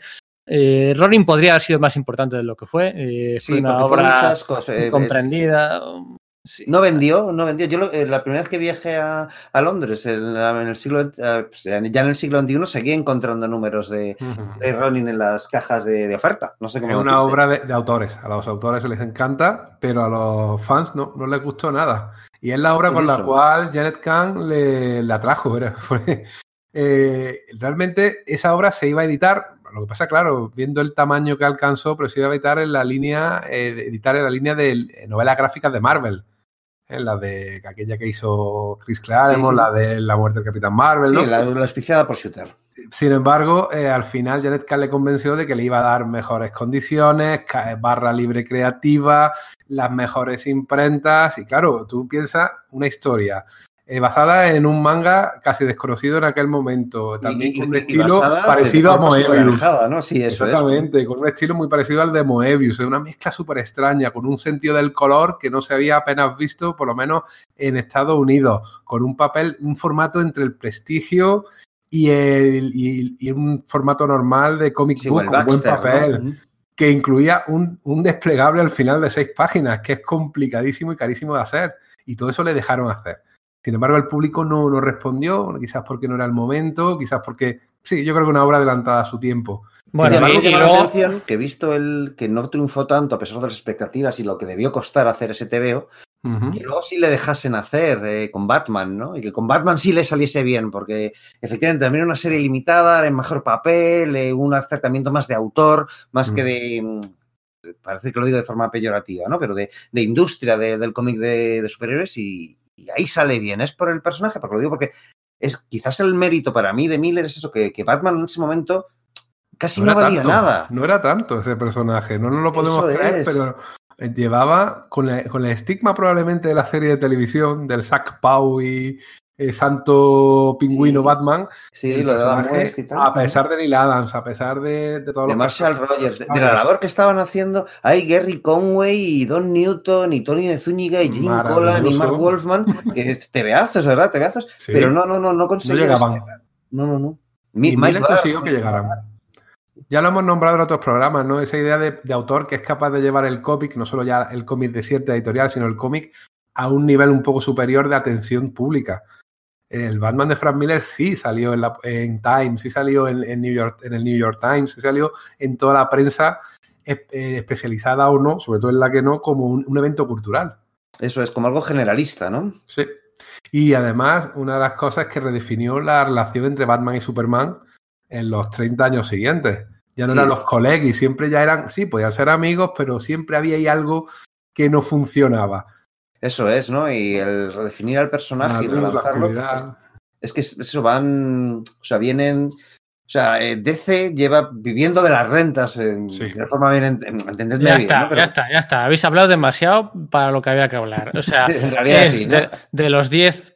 Sí, habéis hablado porque no sé, os habéis puesto a hablar. Yo también puedo contar anécdotas y que el año 1 lo iba a dibujar eh, Trevor Boneden, pero al final, como era el exnovio de la novia de, Lynn Barley, eh, bueno, ahí pasa algo raro y lo acabo de dibujar. Eso no lo sabía, hay que contarlo.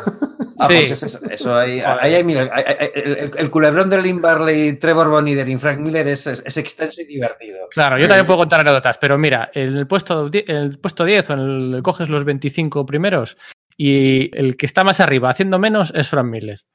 Haciendo muy poco. El que menos ha hecho para estar tan arriba. Y eso es por algo. Y esa es la importancia que tiene.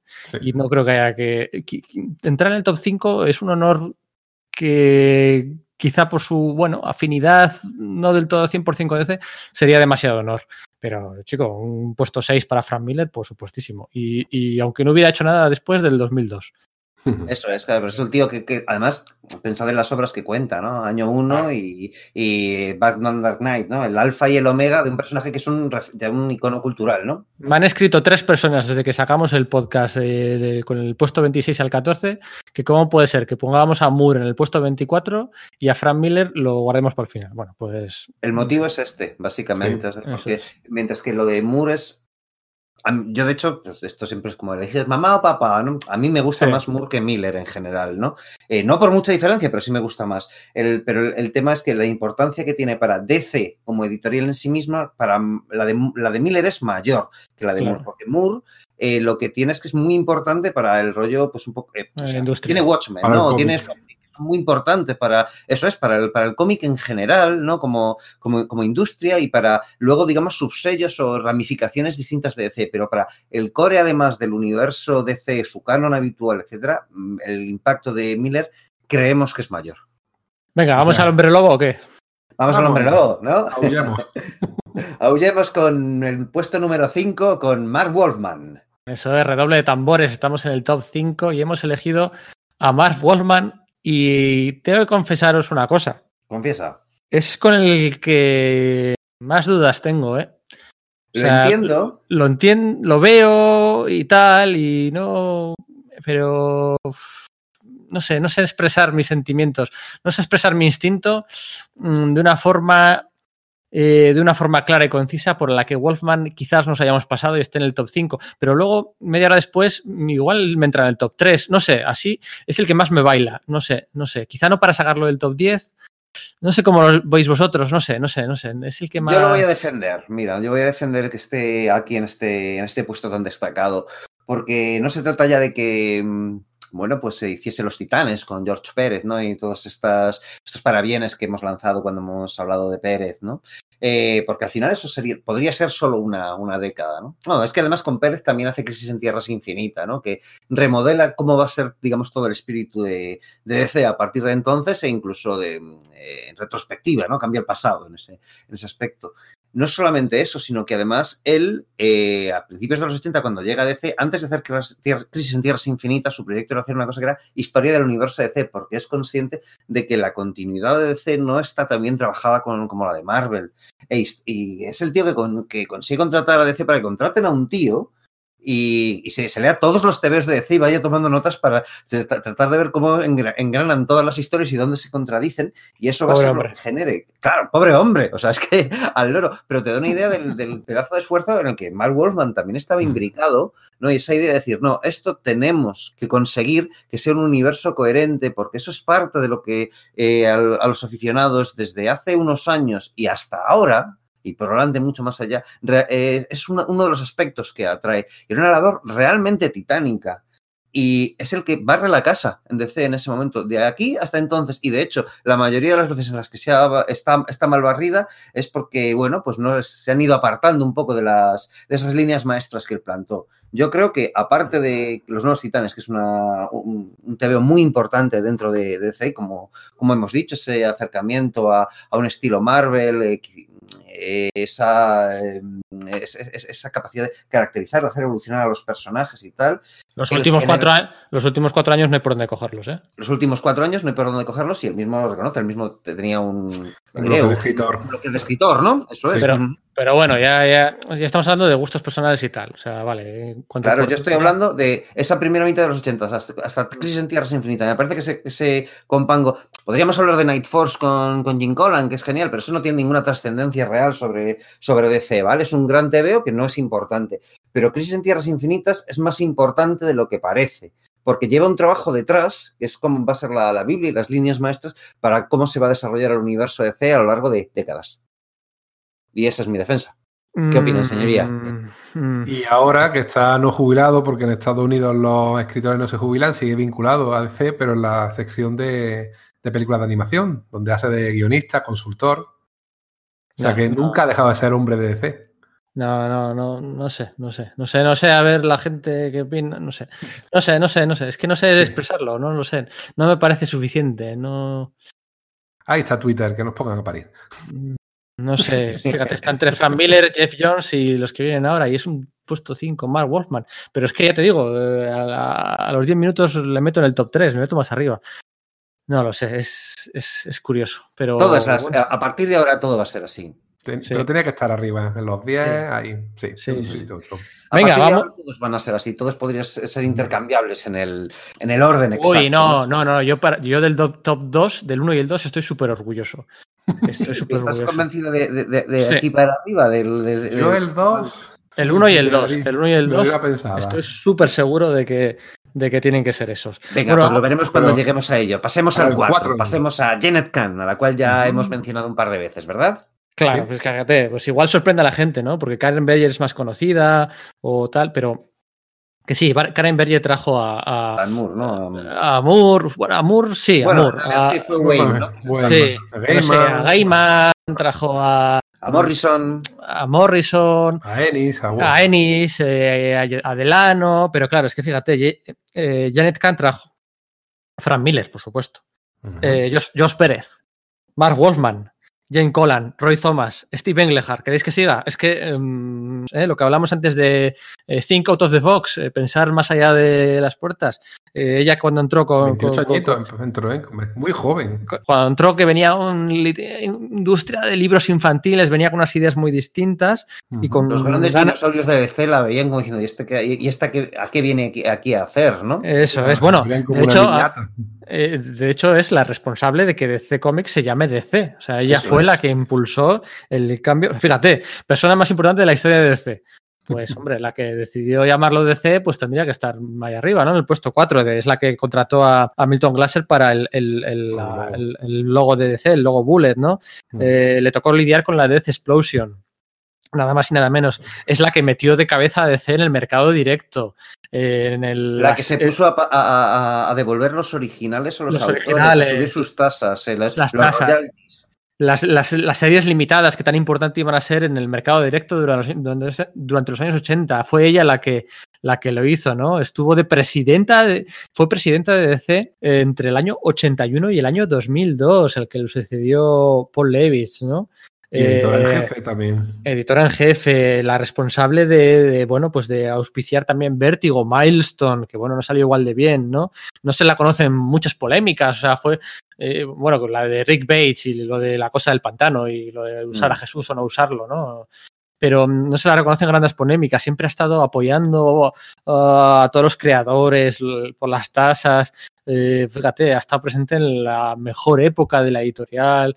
eh, contratar gente. Es que Tiene eso, es el, quizás el, el desliz editorial que se, del que se le puede hablar es que es, es como súper tonto, ¿no? El rollo de que por los eh, retrasos en la producción del, Superman, del especial de Superman versus Muhammad Ali se publicó cuando Ali ya no era campeón, ¿no? Y Sí. Marvel alguna vez se mofó, se mofó de ello, ¿no? Haciéndolo aparecer en una viñeta de Spider-Man al respecto, ¿no? Pero fijaos, ¿no? O sea, y bueno, claro, le tocó comerse la a Implosion, ¿no? Que, que era una, una cosa que, parecía que, jo, que iba a ir muy bien, tenía unos, unos planes, eh, pues eso, eh, de crecimiento, iba a ser la Death Explosion, y no, no pudo ser, ¿no? Por circunstancias ad, eh, adversas, circunstancias externas, y tuvo que, eh, después de una DC tan sumamente malherida, poder volverla a cocinar poco a poco para generar esa DC que brilló tanto durante los años 80. Es que fíjate, coges a Carmine Infantino, 40, años 40, 50, 60 y 70, 76, enlazas con Janet Kent del 76 al 2002, señores.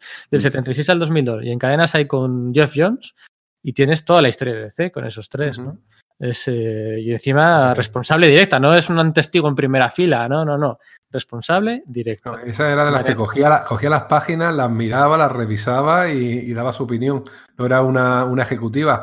Y, y, además detalles como el hecho de que, lo hemos nombrado, que no salió bien, es verdad, pero el hecho de mmm, promover Milestone, ¿no? Un, un, sello de superhéroes de color, eh, sí, meter de temas sociales en DC con personajes abiertamente gays. Eh, ¿no? con la, sí, de sí. la mano de John Byrne, un montón de detalles que hicieron que la DC de, de esa época. Igual me equivoco, ¿eh? igual me equivoco, pero que es un poco el objetivo de este podcast, ¿no? Pero tú coges uh -huh. ahora mismo a, no sé, a 20 aficionados, pues estos, de DC de hoy en día, ¿no? De los últimos 30 años, les pones cinco fotos de mujeres delante y una de ellas es Janet Ken y no saben decirte quién es Janet Ken. La, la oriental. Es, eh, La pista, ¿no? Entonces, pues bueno, es, para mí es una persona fundamental, más que Berger, más que Levich. Levich estuvo, digamos, por debajo de ella, ¿no? Dentro Sí, de era un poco su mano derecha, ¿no? O sea, Era- claro, Berger llegó allí y de repente, claro, los dinosaurios de DC eh, la, la miraban mal. Entonces te- ya resulta que, que tenía de apoyo a, a Vince Coletta, que era muy despreciado, pero claro, era la única persona que conocía de la industria. Y luego, por otro lado, tenía, pues eso, a, a Paul Levitz, que en el fondo era un fan venido a más, ¿no? Eh, Claro. Era, era como era percibido dentro de DC, ¿no? O sea, ¿por qué, no, cuestión de por qué no habéis, por qué no habéis puesto a Paul Levitz por encima de Janet Kahn? Bueno, pues, No. pues, eh, teniendo en cuenta quizá pues, la Legión de Superhéroes, que no es poco, pero, pero, pero no, no, no lo veo. O sea, es puesto 4. Para mí, indiscutible. Y si queréis, vamos al puesto 3. ¿En qué orden lo decís vosotros? Yo siempre lo digo, bueno, pues primero el. Va, yo digo eh, Joe Schuster y Jerry Siegel. Yo siempre Mm, digo, yo- Sigue Schuster, al revés. Sí, no, es verdad, es que es curioso porque lo digo como al revés de lo que es lo, lo habitual, ¿no? Sí, primero el dibujante y luego el guionista. Yo Sí, no también, Sí, porque- no sé por qué, eh, porque en realidad, bueno, pues eh, claro, estamos hablando de los creadores de Superman, ¿no? Y eh, Jerry Siegel, en el fondo, estuvo implicado más tiempo en la creación de Superman que Joe Schuster, me explico. Empezaron Sí, sí. A, a generar el personaje juntos, pero yo qué sé, en 1900, no recuerdo la fecha, ¿eh? pongamos que en 1936, y su idea era venderlo para, para tiras de prensa, pero un momento en que Joe Schuster, pues como que se bajó del, del carro, veía que eso, que eso no iba a ningún lado, y de hecho, bueno, pues eh, Jerry Siegel se buscó otro dibujante, hizo algunas tiras de, se dibujaron algunas tiras al respecto que podéis encontrar por internet. Luego Schuster volvió y ya lo consiguieron vender a, a National Comics y, bueno, qué decir, los creadores de Superman. ¿Hace falta decir mucho más al respecto? Claro, efectivamente, hay que decir muy poco más, ¿no? Yo creo que es honesto que esté en el top, en el top 3, ¿no? Eh, sobre todo, pues eh, Jerry Siegel, ¿no? Lo que estás diciendo, porque luego. Esos volvió- autores estuvieron en el número uno de, de Action Comics, estuvieron en el número uno de Detective Comics. ¿eh? Slam Bradley, Cierto. el personaje, lo crearon y salió su primera historieta ahí. Y son es. el ejemplo de, de lo mejor, o sea, el- esa ansia creativa de unos chicos jovencísimos de 20 años apenas, y lo peor, cómo los trató la compañía, que da también para hablar largo y tendido y es bastante conocido. Sí, sí, ahí entramos a nivel de anécdota, ¿no? Y las demandas y como, bueno, un juzgado dijo que no, bueno, si le habéis vendido la historia, eh, también habéis vendido la propiedad, ¿no? Porque era el contexto de la época y como DC les hizo una jugarreta y publicó una historia de Superboy que no se la habían vendido del todo, pero que sí que habían creado ellos y como luego no habían Sí, tenido... que lo bueno, habían rechazado en un principio y aprovecharon que estaban en la guerra para publicarlo y, y quedarse con la idea. Sí, sí, o sea, se puede hablar. Hay cientos, miles de anécdotas respecto a es. estos dos personajes. Eh, Jerry Siegel escribiendo los tebeos de, de Spider, el superhéroe, supervillano este de- del cómic británico, todo lo que queráis, pero estos tíos están aquí porque crearon a Superman y Superman es. el cimiento básico de DC. Punto. Eso es, eso es. Si fueron 10 años súper fructíferos para Schuster, eh, hasta el 46, pero es que luego, después de los enfados, Jerry Siegel volvió en el 59 y bajo el mandato de Mort Weisinger siguió creando conceptos, eh, colaboró en todas las series que eran muchas de Superman, en muchos capítulos de la Legión de Superhéroes, estuvo trabajando otros 10 años por allí eh, Jerry Siegel, aumentando pues su, su- su derecho a estar en, esta, en este puesto, ¿no? Así que, bueno, eh, me parece justo, ¿no? Un puesto 3 para, para estos Sí. dos creadores. Una medalla de bronce compartida es lo mínimo que se, que se merecen, eso es, Hmm. ¿no? Y lo mínimo, porque claro, la- ahora vienen otros dos nombres que, ostras, ¿cómo les bajas del puesto 1 y 2, como decías tú, Pedro, ¿no? Yo no tengo dudas, no tengo ninguna duda de que además el orden es ese, es que no lo tengo, puedo, puedo rebatirlo. Y es que el 1, es que, es que el 1. Háblanos del 2. ¿Quién Claro, es que dos? aquí, es que aquí como pasa como todos los top, top 10 o top 100, ¿no? Me pasa una cosa y es que eh, la gente que lo haya ido siguiendo sabrá que dos nombres quedan. O sea, ya, o sea por, Por eliminación. Solo quedan dos nombres. Entonces, claro, dices el, el número 2 y, y- y ya saben cuál es el 1. No, no sé cuál se suele decir, cuál se debe decir primero, ¿no? Porque, pero bueno, sí, vamos a seguir el orden y Vamos a hablar del número 2, que es nada más y nada menos que Denny O'Neill. Eso es. Eh, quítense ustedes los sombreros ante Mr. Denny O'Neill, ¿no?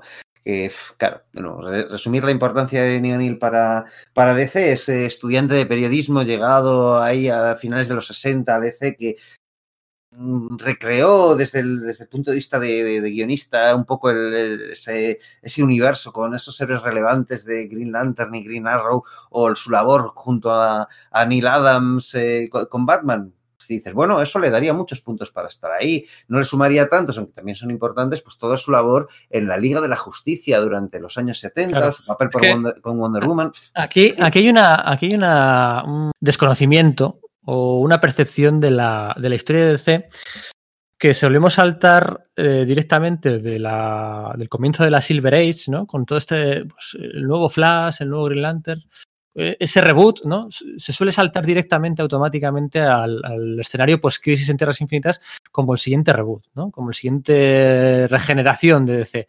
Pero es completamente incorrecto. O sea, a mitad de los años 70, mm, DC se regenera. DC regenera todo su ser. Eso es.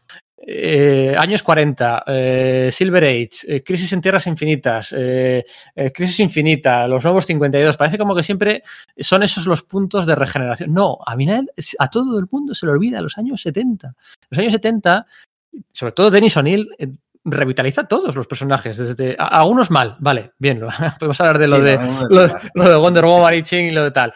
Pero es que regenera a todos, se regenera a Superman, les quitan la kriptonita para empezar a hacerla a hacer a un personaje más, más cercano, más, más- menos poderoso. Sí, bueno, lo de, lo de la kriptonita no es tanto para lo, lo que hace, va en dos frentes, ¿no? Es decir, lo hace menos poderoso para hacerlo más cercano y le quita la kriptonita para quitar que todos los TVOs de Superman tuviesen que tratar de que Superman de Ah, bueno, claro, alguien claro. obtenía kriptonita. Es que en los, años, en los años 50-60, los, los malos, los malos eran eh, la kriptonita, el envenenamiento por kriptonita, la urticaria por kriptonita, el robot de kriptonita, el alienígena de kriptonita. Era siempre así. Sea, la es kriptonita tal cual. orejas de conejo a Superman. Es que era todo eso, siempre. Eso es. Y entonces este es, O'Neill coge y se ventila la kriptonita. Y además le baja, efectivamente le baja el nivel de poder. Introducen a Ras al Ghul en la historia del demonio. Con, con eh, Denis O'Neill y, y- y Neil Adams, cuando recrean, no, recrear no es la palabra, cuando relanzan a, a este Batman un poco más alfa, eh, ellos no hablan entre sí.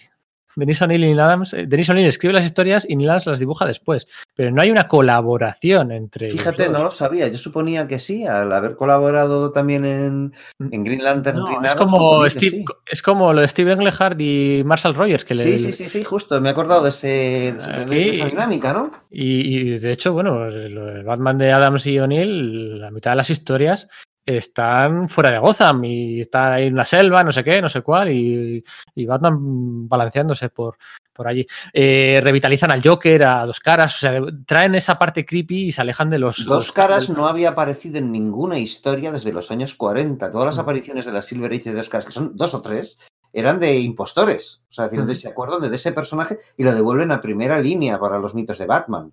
Eso es. Relanza al Capitán Marvel después de comprarlo de C, lo relanza con el, con el dibujante original, con CC Beck. Relanza, a- bueno, hace lo del Superman contra Muhammad Ali. Eh, relanza a la Liga. No, la Liga, La de la Liga de la Justicia también la tocó, lo que pasa es que luego vino Angel Heart, ¿no? Eso es. El Green Lantern Green Arrow, ese sí colaborando estrechamente con, con- con Adams. O sea, de verdad, estamos hablando de un tío que ha relanzado lo que decíamos antes de Jeff Jones, que ha tocado a todo menos a Wonder Woman. Este relanzó todo. En los años 70 lo relanzó todo. Y es. Y, es, y bueno, pues para mí. Y, y luego entramos en la faceta de editor. Claro, O sea, tío, porque solo eso esto- ya le aseguraría un, un puesto muy alto, pero es que lo Eso que viene es. ahora... Eso es. eh, eh, eh, solo con eso estaría al nivel de Jeff Jones. Pero es que luego, además, el tío, eh, post-crisis, eh, post-crisis, eh, coge y se, se, se autoasigna o le asignan la, la labor de editor de los títulos de Batman y tira de su amistad con Frank Miller, con el que ya había trabajado en un especial navideño que decíamos. Bueno, y, en, y en Marvel en y en Marvel, en, en Daredevil, ¿no? En Daredevil, que fue su editor de Daredevil, el que despidió al, al guionista previo para que entrara Frank Miller y salvar la colección. De hecho, es el, luego Denis O'Neill eh, fue de guionista entre las dos etapas de Frank Miller, eh, una etapa malísima, pero no vamos a entrar ahí. Coge y llama y como editor de Batman eh, tira de Frank Miller y año 1 tal, pero es que 86, 87, 88, 89, toda la década los 90, todos los crossovers, lo de Bane, todo eso. Saber apro aprovechar la, la, inercia de la Batmanía de los años claro. del, del, año 89, que eso se podría haber, haber, malogrado, como ha pasado en ocasiones, cuando un, una, una, gran película de, de un, una película de, basada en un cómic tiene un gran éxito, pero eso luego no se refleja en los TVs. No, no, el tío sabe canalizarlo de forma eh, no solo adecuada, sino duradera hasta estos Claro. días. Efectivamente, desde el 86 hasta el 2002. Es el, el responsable de que durante aquellos años la. la- luego no se, no se acabó llevando también con Frank Miller. ¿eh? Eh, es el responsable de ese viraje al, al Batman más, más detectivesco de, de Ruka, de Chuck Dixon, de, de, de- de Brubaker, de Devin Grayson, de ese, ese Batman eh, alejado del, del- del superhéroe, ¿no? Ese Batman, bueno, pues, pues, pues menos superhéroe. Más noir, ¿no? Eso es, ¿no? Es el responsable. Cuando él se va en el 2002, que es lo primero que hace el, el editor que entra, eh, contrata más superheroico. más superheroico, Jeff Loeb y, y Jim Lee, o sea, eh, superhéroe por excelencia, y encima eh, llamar a Frank Miller, con el que decía que no se hablaba tanto Dennis O'Neill, llama a Frank Miller para que vuelva a hacer un, un Dark Knight, ¿no? O sea, ahí se ve, se- en cuanto se vio Dennis O'Neill, digamos que su legado pues no, no lo continuaron, no lo continuaron, porque quisieron tirar por otro lado, que continúa hasta hoy, ¿eh? no hemos tenido aquí el- un Batman como, como aquellos, pero todos los eventos de, de- de cataclismo, to- todo eso es con Dennis O'Neill, y, enci- y encima el tío le sobró tiempo para, para cascarse el The Question con, con Dennis Claro. Y cascarse 100 números de Azrael, el personaje que había co-creado con Joe Quesada, 100 números de Azrael durante los 90, 100 números del- de la espada de Azrael, nada más y nada menos. O sea, les habrá tiempo para guionizar. Eh, mm, no sé, o sea, mm, chico, Dennis O'Neill eh, además ha coque- coqueteado muy poquito con otras editoriales, lo decíamos de, de, Marvel, mm, eh, como es eh, Hit and Miss, ¿no? Una cálida arena, ¿no? Su Iron Man magnífico, magnífico, su Iron Man, su Daredevil entre etapas de Frank Miller, no tanto. Pues más bien regulero, sí. Sí. Eh, ha coqueteado poco con, con- con- con Marvel, él fue el que le puso nombre a Optimus Prime, bueno, pero ahí ya entramos en el anecdotario, ¿no? Pero la importancia de relanzar todos los títulos mano a mano con Adams, mano a mano con Julius Schwartz, pero, pero bueno, eh, eh, guionista y, editor, pues fíjate, si entró a trabajar en el 66 o en el 68, ¿no? Cuando le contratan que viene de Charlton eh, hasta el 2002, pues estamos hablando de 35 años, 35 años en primera fila, ¿no? Pues es que no hay nada más que decir, en mi opinión. No. Que Sí, mató a sí. Jason Todd. sí, o sea, es, decir, es, que es, es- rotundo, ¿no? O sea, es decir, el, el Denny O'Neill es fundamental para Batman, Batman es fundamental para DC tanto como, Como es un cimiento inamovible Superman, y ahí está ese, ese puesto número dos para él. Medalla de plata, sí, señores. Así que vamos a la, a la medalla de oro. Ya estamos en el puesto uno, el momento que todos estabais esperando. ¿Estáis seguros de que todos nuestros oyentes eh, se esperan Sí. este nombre? Sí, hombre, estoy seguro, nuestros oyentes son muy, muy zorros, guiño, guiño. Muy bien, pues bueno, pues eh, desde aquí, desde este puesto número uno que le hemos asignado, esta, esta, esta cúspide del podio, queremos rendir homenaje a nada más y nada men- menos que a Gardner Fox, ¿no? Lo de zorros lo decía por la traducción del apellido, por si alguien no lo ha pillado. Guiño, guiño, codazo, codazo, ¿no? Guiño, guiño, Fox, eso es. Eh, Garner Fox, efectivamente, eh, con diferencia, con rotundidad, con contundencia, con... No sé, no sé cómo decirlo. Es que, es, es que no solo es el tío que ha creado a la mayoría de los personajes de la JSA y luego encima les ha juntado haciendo la JSA, o sea, las dos cosas, crear a muchos personajes de la JSA y luego tener la idea de juntarles, sino que además es el tío que ha creado a la mayoría de los personajes de la JLA y les ha juntado haciendo la JLA. Eso es. O sea, para dejarlo claro, creó el concepto de supergrupo.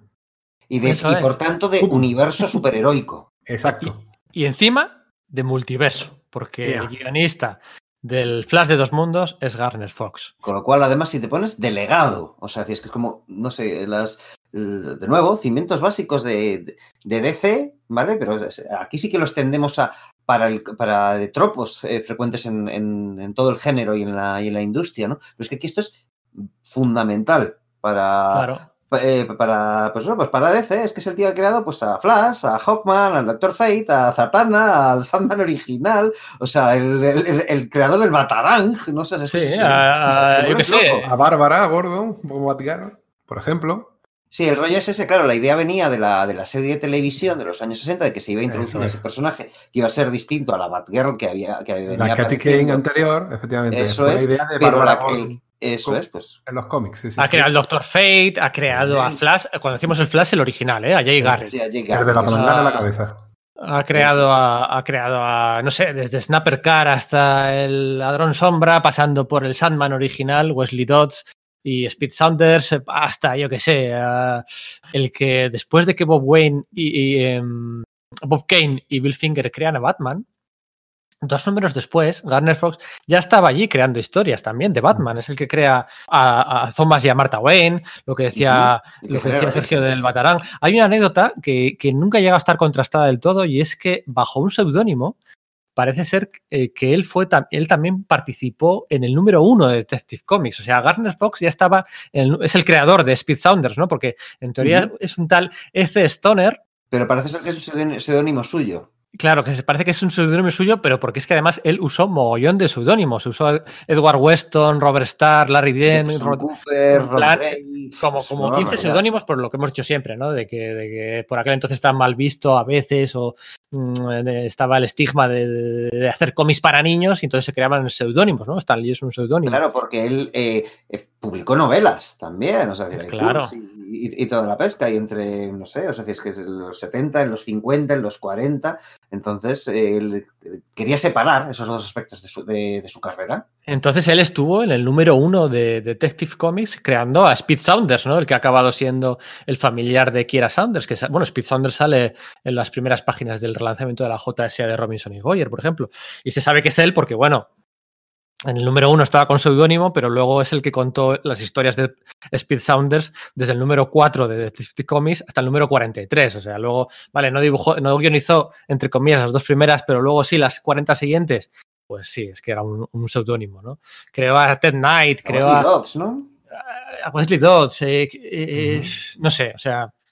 Y bueno, pues, pues creó la JLA y la, creó la Liga de la Justicia y la Sociedad de la Justicia y les juntó a todos ahí, ¿no? O sea que hay más puro eh, Porque además eso, la JSA no es solamente un grupo de, superhéroes de una misma compañía, ¿no? Es, que en ese momento todavía eran distintas compañías, o sea, es que era, o sea, fue una idea realmente revolucionaria, o sea, y básica para, todo esto, ¿no? Creó la sinergia, en definitiva, en el mundo del cómic.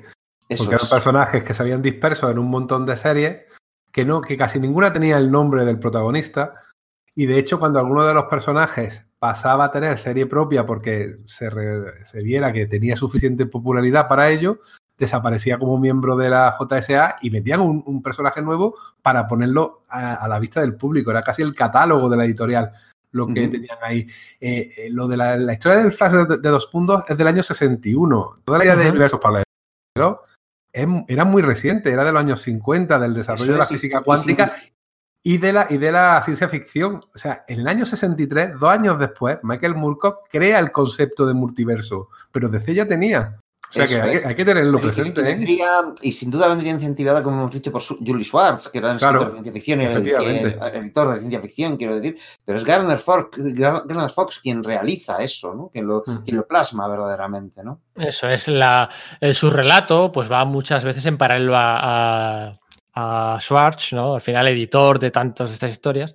Pero bueno, hay un, matiz diferenciador claro en, contundencia en el tiempo, en, disparidad, en diversidad, en, responsabilidad de tantos, tantos personajes. Que bueno, aunque bueno, su trayectoria acaba en el año 68 con DC Comics, a partir del 68 ya no trabaja, pero fíjate, con todo lo que había hecho desde entonces, desde los años 30 hasta el 68, pues le da para, para ser el, merecedor de este puesto, ¿no? Es el, padre fundacional, si pudiera... Es que DC, claro, DC es tan orgánica y se ha construido sobre tantos hombros que no, es como la acera de enfrente, ¿no? Es distinto, ¿no? Pero si, si, hubiera, si hubiera un padre fundacional de todo esto, con respeto de, de Siegel, Schuster, Bob Kane y tal, porque al final... sí, pues Superman y Batman, ¿no? Pues sería Gardner Fox, ¿no? Ese sinónimo de y de alguna manera su impronta se ha mantenido hasta hoy porque al fin y al cabo la historia de DC en los últimos 35 años ha sido una pelea de ida y vuelta del concepto de multiverso DC. ¿eh? Desde Crisis, ahora Nuevo 52, que si hay no, no tierras paralelas, la, la, esencia como universo de DC, la esencia cósmica o más profunda, es una respuesta a las historias originales de Garner Fox. Incluso ahí, por debajo, está ese autor. Eso es, de sus implementaciones en el mito. Es que eh, ni siquiera vamos a hablar con que, que, también estuvo también en la, con Batman en la Silver Age. Y, bueno, es que es eso. y es DC, porque sí, efectivamente, en Marvel también hizo alguna cosa, ¿no? O sea, decir, eh, que estuvo ahí en la tumba de Drácula o el Doctor Extraño, que sí, vale. Bueno, No sé, yo es que lo tengo, lo tengo clarísimo. El 1 y el 2 lo tengo clarísimo. Eh, eh, puedes poner a Jerry Siegel y Joe Schuster el, el, top 1 si queréis, por nostalgia, importancia y por quedar bien y por, por, por, por honor y quién va a ser más que el número 1 y Jerry Siegel. Bueno, pues mira, si, si el baremo es eh, el cariño y tal, pues mira, habrá gente que, que pensará, solo no, puede ser. Uh -huh. Solo pueden ser los creadores. pensar que, que, claro, es decir, que todo se fundamenta en Superman, de acuerdo. Claro, lo entendería. Es que el siguiente paso y toda la extensión es de, es de Garner Fox. Es eso más grande es. que, que, Superman incluso, ¿no? Hmm, para mí, para mí sí, eso es. Bueno. Pues, pues ya está, ¿os habéis quedado a gusto? Mucho. Yo me he quedado a gusto, sí. Yo creo que ha sido a partes iguales divertido de preparar, creo que didáctico de escuchar, uh, un punto morbosillo, ¿no? Morboso, el hype del orden, ¿no? Y sobre todo, pues, eh, en cuatro podcasts de una hora y diez, una hora y cuarto, este un poco más largo, pues aprovechar para hacer un repaso de esa editorial que tanto nos chifla de 80 años, ¿no? Que nos da la vida, eh, porque al final, pues fíjate, nos hemos dejado muchas cosas, ahora podemos comentarlo, pero es que es 80 años de, historias. Venga, ¿a, a, quién, a quién, a quién, quién nos viene a la cabeza de los primeros? ¿De que nos hayamos dejado fuera? Sí, el tiempo, porque por ejemplo, claro. A, a, mí fue Gil Kane, o sea, decir, lo he visto hace muy poco, repasar la lista es como no, no lo hemos metido y para mí también significa DC. Hmm. Sí, a mí me da rabia por gente como Joe Orlando. Sí, sí, sí, sí, sí. Ultimos que Dillin, ¿no? Dick Dillon, eh, no sé, Murphy Anderson, todos estos cómics que decimos de Carmine Infantino, de Julius Schwartz, de Robert Canninger, todos tenían en las tintas de Murphy Anderson, la mayoría. O sea, es que eh, no hemos mencionado a Sol Harrison. Sol Harrison uh -huh. es el. fue el presidente, Janet Kahn fue vicepresidenta durante muchos años, pero el presidente era Sol Harrison, que había empezado en All American Publications, ¿no? Luego la compró National y tal, desde el 42 había estado al pie del cañón. Pero es que además de ser el presidente, el tío se cascó durante 10 años el color de todas las portadas de DC. El, el color de las portadas de DC era de Sol Harrison, nada más y nada menos eh, Sheldon Mayer, no sé, a ver, John Broom, no hemos comentado a John sí, Broom. cierto. Ajá. Nelson Bridwell, ¿no? Eh, Bridwell, de, de todas sí, estas historias eh, de ciencia ficción. Bridwell, cierto. De la Legión de Superhéroes. ¿A Cary Bates le hemos llegado a meter? Eh, no, a Cary Creo Bates. que no, ¿verdad? No. No, a Cary Bates no. Ni Elliot Maggin, otro. Ni Elliot Maggin, cierto. Otro guionista potentón de los años Sí. 60, 70. Mike Carlin, por editor, también, fíjate. eh, Sí. Editor de los títulos de. Se, se piró de Marvel a DC porque estaba hasta las narices de, de John Byrne y para ser editor de Superman y luego va a DC y le ficha a John Byrne para que haga Superman. Mira, Mike Barr, por ejemplo, también me parece. Sí, ese, ese, se quedó, ese se quedó fuera, ¿eh? Acuérdate. Sí, es el, sí el está, está, barajado, pero queriendo hacer sitio a los demás, con todo el dolor de mi corazón, ¿eh? Pero sí. tuve, eh, claro, es que había que, había que hacer sitio. Había que hacer ese. Digamos, ese, digamos, que sería el 53 de esta lista sí. de 52, porque es el que. Carl Kessel, ¿no? Carl Kessel, fíjate, dices que ha hecho Carl Kessel, pero ha sido guionista y entintador de DC durante tres décadas distintas, 80, 90 y 2000. Ha estado presente en Legends, ha estado presente en, en, La Noche Final, ha estado presente en el en Halcón y Paloma de Liefeld. Halcón y Paloma, titulador de la, la, Legión, el, primer, el responsable de la primera serie regular de Harley Quinn. Por ejemplo, es el co-creador de Superboy y de tantos eventos de, de, de, los años 90. O sea, Carl Kessel, pues sí, pues también. Bob Wayne, director de ventas de DC durante 20 años. El apuntalamiento del mercado directo fue gracias a él, ¿no? O, o fue suya la idea de comercializar la máscara de V de Vendetta. Que gracias a eso, que dices, pues un tío de ventas llegó un día y dijo, V de Vendetta, y a partir de ahí, ¡bumba! Todo para arriba, ¿no? O no sé.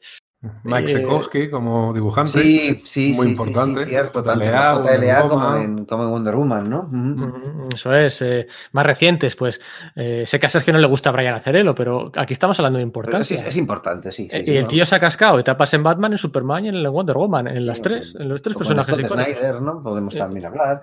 O, sí, bueno, Scott Snyder, por ejemplo, yo le, yo le incluiría y a Greg Capullo también, los incluiría a los dos. Y Tom King, pues también, ¿por qué no? Sí, sí, también podría incluirle, arañando un poquito porque solo son cinco años, pero también le incluiría.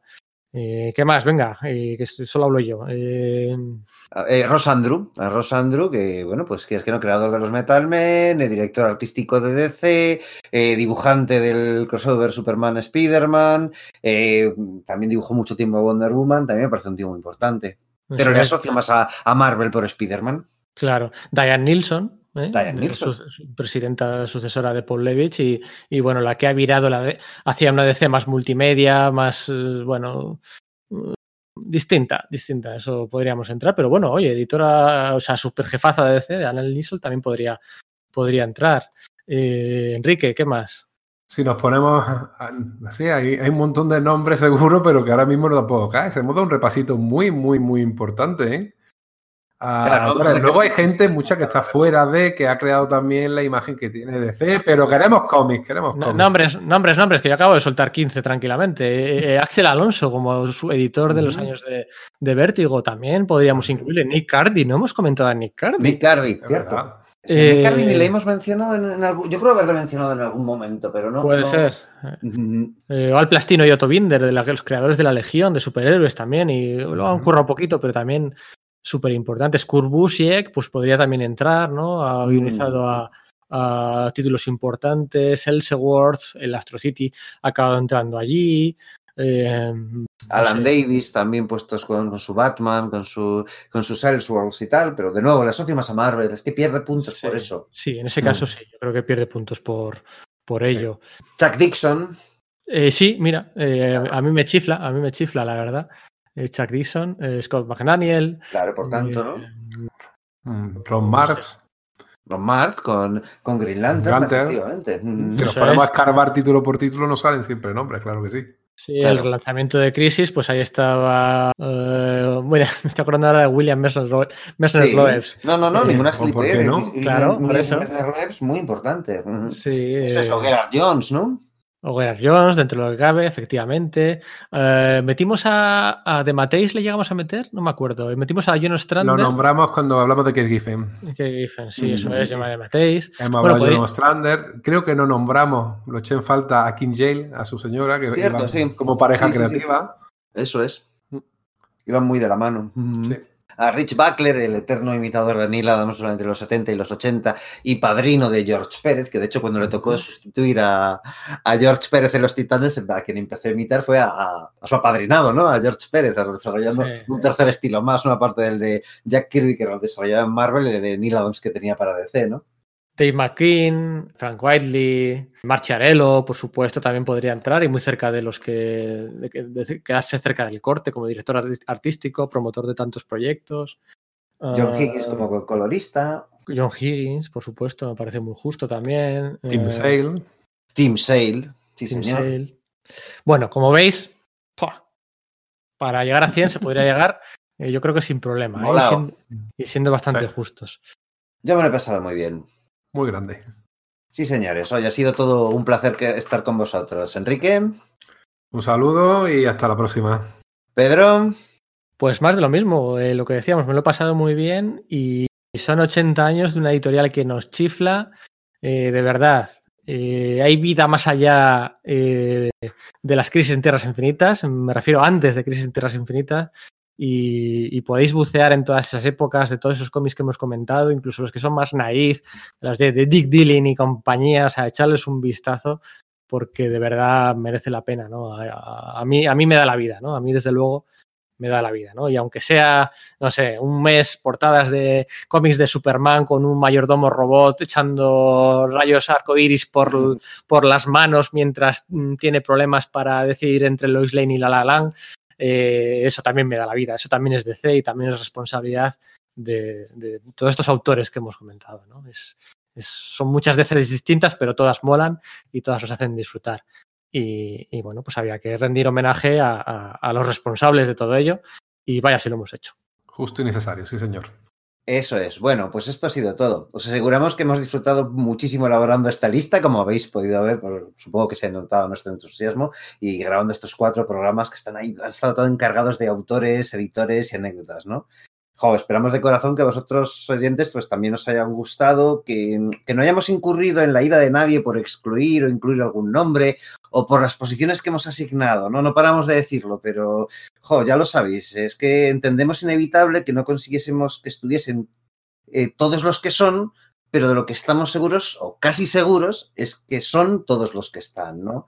Con todo, pues sin duda, pues tendréis muchas enmiendas que hacer a nuestra propuesta. Así que, por favor, hacednosla llegar en los comentarios, en las redes sociales, que así sirvan para abrir un sano debate.